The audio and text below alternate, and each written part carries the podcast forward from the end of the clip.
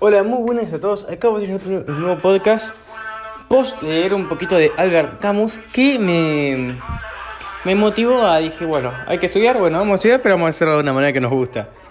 ¿Por qué? Porque él propone un, mit- un mito de un tal Sísifo que, nada, eh, lo, lo único que tiene que hacer es empujar una piedra gigante por una montaña, o sea, un esfuerzo bárbaro, y eso, una vez que la lleva arriba, lo vuelve a hacer eh, al otro día, la lleva abajo y la sube de vuelta. Entonces lo que propone Albert Camus es que nada, en la vida hacemos un montón de cosas sin sentido, que al acostarnos como que nuestra mente las borra y al otro día volvemos a empezar. Y va, qué sé yo, por lo menos a mí me hizo bastante sentido y él lo que propone es, bueno, aunque sea disfrutarlas de esas cosas para no volvernos locos. Entonces, ahora dije, bueno, estudiar tengo que estudiar, al igual que ayer y que lo voy a tener que hacer mañana. Y seguramente lo haga. Entonces, ¿qué voy a hacer? Bueno, voy a disfrutar aunque sea. Así que bueno, ahí vamos con útero. Bien, vamos a tener primero un endometrio. Tres capas. Endo, mío y perimetrio. Vamos con endo. Endo, nos encontramos con un, estroma de tejido colectivo colágeno laxo, bien vascularizado. Y vascularizado como, bueno, un primer tercio con arteriolas rectas. Esas arteriolas rectas después van a dar nuestras arteriolas espiraladas que van a regar el tercio medio y superior y también el epitelio. Bueno, pero el epitelio por difusión, ¿no? De este endometrio. Pero bueno, vamos a poco.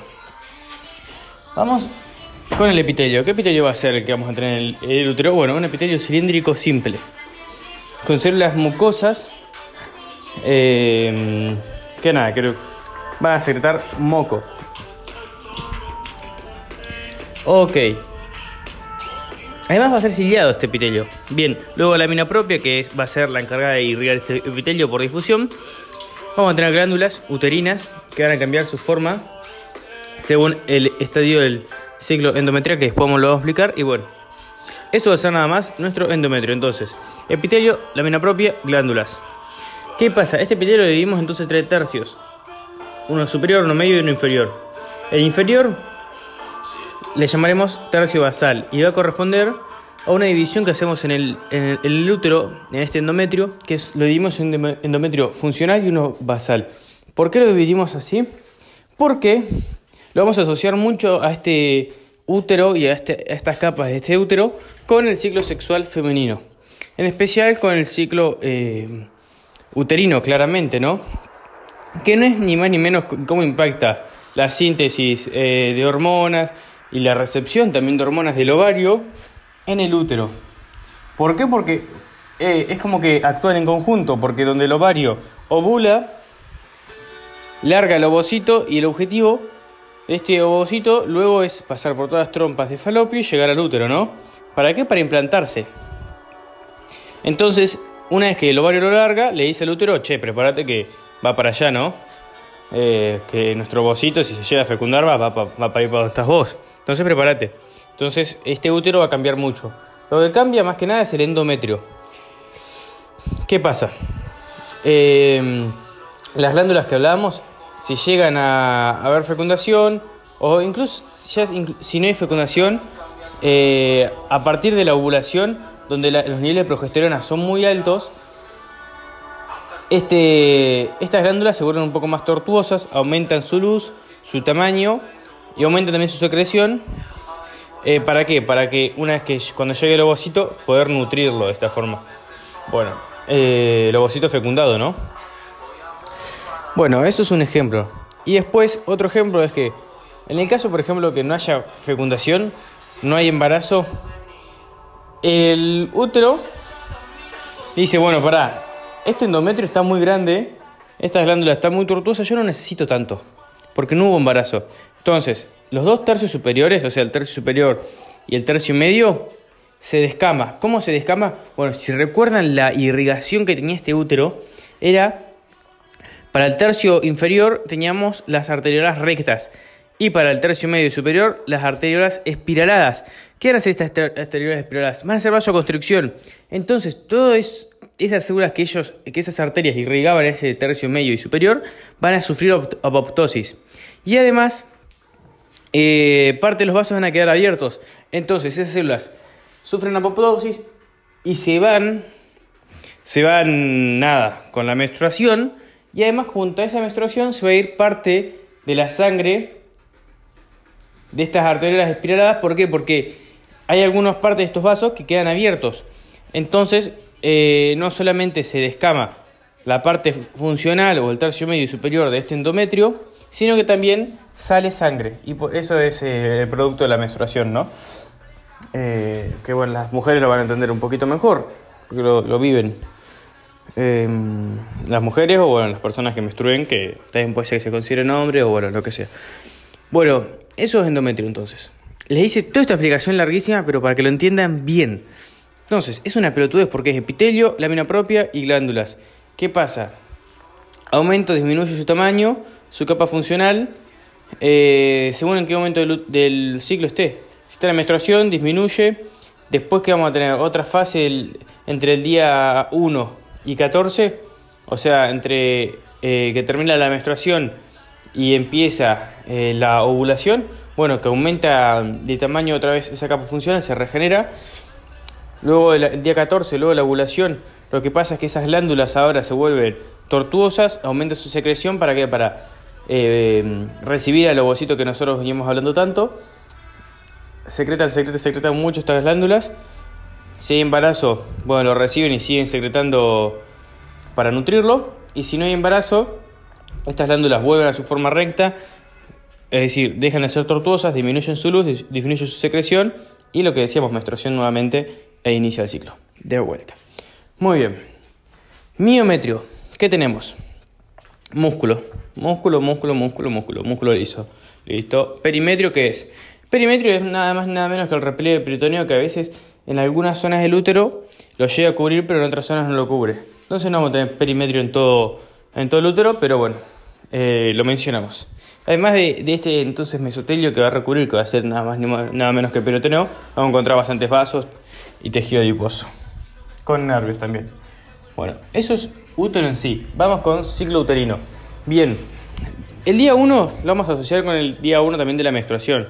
Entonces vamos a arrancar nuestro ciclo con la menstruación, que era cuando los niveles eh, de progesterona bajaban. Y esto bajaban, ¿por qué? Porque al no haber embarazo, el cuerpo lúteo, que es el principal proveedor de progesterona para el útero, eh, degenera y pasa a ser una cicatriz fibrosa llamada cuerpo albicans. Esa cicatriz fibrosa ya no secreta progesterona. Por tanto, los niveles de progesterona que le, que tendrían que llegar al útero bajan. Al bajar, se des... Sí. Bien, nos quedamos entonces en ovulación. ¿Qué pasa entonces? Eh, muchos estrógenos, feedback positivo en hipotálamo y hipófisis, provocando entonces que se secrete eh, un pico de LH. Eh, LH actúa en el ovocito, en el ovario, perdón, haciendo que qué? El objetivo es liberar al ovocito, al ovocito 2. Pero ¿cómo hacemos eso? Uno, que el ovocito 1 termine su meiosis 1. Entonces, de esta forma eh, nos dará como resultado un cuerpo polar y un ovocito 2. El ovocito 2 va a liberarse y el cuerpo polar quedaría en este folículo terciario. Bien, ¿qué más hace? Aumenta el líquido folicular. El líquido folicular además tiene plasminógenos, entonces aumenta la concentración de plasminógenos en el ovario. Además, estimula la célula granulosa para que liberen el factor activador de plasminógenos. Entonces, de esta forma, el plasminógeno pasa a ser plasmina. La plasmina degrada fibras de colágeno dentro del folículo terciario. ¿Para qué? Para permitir la liberación de este ovocito 2. Entonces, y además, esta hormona luteinizante o LH va a. Mm, estimular las células de la teca externa, que eran células musculares lisas, para que hagan contracción y esta forma la, la contracción también ayude a liberar el ovocito 2. Muy bien. Ah, no, perdón. La, la, plasmina no degrada colágeno, sino que activa colagenasas, que van a ayudar a la ruptura del folículo. Muy bien. Entonces, una vez liberado el ovocito 2, eh, va a pasar por las trompas de falopio, eh, bueno, va a ser fecundo, va a pasar por de falopio y va a llegar el útero. Entonces el útero se tiene que preparar. Eh, ¿Cómo se prepara? Bueno, antes, este folículo que liberó a su bocito 2 va a cambiar de nombre de folículo terciario o de graft a cuerpo lúteo. cuerpo lúteo también no solo va a cambiar de nombre, sino que va a mm, diferenciar sus células de células de la granulosa a células granuloteneicas y células de la teca interna a células tecoloteneicas. Este cambio de nombre de las células también lo vamos a ver como un cambio en la ultraestructura y las células de la granulosa van a empezar a sintetizar en vez de eh, estrógeno van a sintetizar progesterona y esta progesterona va a actuar mucho en nuestro endometrio. ¿Cómo? Haciéndole entender al endometrio que tiene que, que prepararse para nutrir próximamente a este ovocito 2 que puede ser fecundado. Entonces va a tener que eh, nutrir a esta fecundación, a este cigoto. Bien, entonces estas glándulas con el objetivo de nutrir este cigoto van a aumentar su producto de secreción y al aumentar su producto de secreción cambian su morfología. Pasan de ser rectas que lo eran en la fase proliferativa a ser tortuosas en esta nueva fase que se llama fase eh, secretora. Entonces, la principal característica que vemos en el útero en esta fase secretora es el aumento de secreción que lo vemos como el cambio de morfología de las glándulas de rectas a tortuosas y con una mayor luz. ¿Por qué? Porque van a secretar más. Eso es lo principal. Y esto lo vemos gracias a eh, los aumentos de progesterona gracias al cuerpo lúteo, que no es más que el folículo terciario que liberó a su ovocito 2 gracias a la ovulación, gracias al pico de LH. Bien, eso es todo por fase secretora. No tienen que saber mucho más. Eh, bien, vamos a ver Además, en este... Em, no, ya está. Bueno, termina fase secretora cuando? Cuando se percibe que no hubo eh, ovulación, eh, que no, perdón, que no hubo fecundación, es decir, que no hubo un encuentro entre este ovocito 2 y un espermatozoide, entonces no se fecundó, entonces eh, el cuerpo lúteo dice, bueno, pará, yo para qué les voy a estar mandando progesterona al útero si no le va a llegar nada, porque no hubo fecundación. Entonces el cuerpo lúteo degenera y se vuelve una cicatriz fibrosa que es llamada cuerpo albicans. El cuerpo albicans no secreta progesterona. Entonces los niveles de progesterona que le vayan al, al útero van a ser bajísimos, los basales. Entonces el, útero va a percibir que no hay progesterona y las arterias espiraladas eh, que nos irrigan al estrato funcional eh, del útero, es decir, al tercio medio y superior de este endometrio, van a hacer vasoconstricción. Al hacer vasoconstricción van a dejar de nutrir el tercio medio y superior del endometrio y al dejar de nutrir este tercio medio y superior eh, del endometrio, esto va a sufrir apoptosis y se va a degenerar y se va a, eh, a descamar e irse con la menstruación del día 1 al día 5. Además de irse con del día 1 al día 5 esta capa funcional, se va a ir sangre, ¿por qué? Porque van a quedar lechos capilares abiertos eh, y nada, va, va a salir sangre también en esta menstruación. Y de esta forma comienza de vuelta el ciclo sexual femenino. Bueno, eso es todo. Espero que haya sido un poquito claro que sea y nos vemos en la próxima entrega.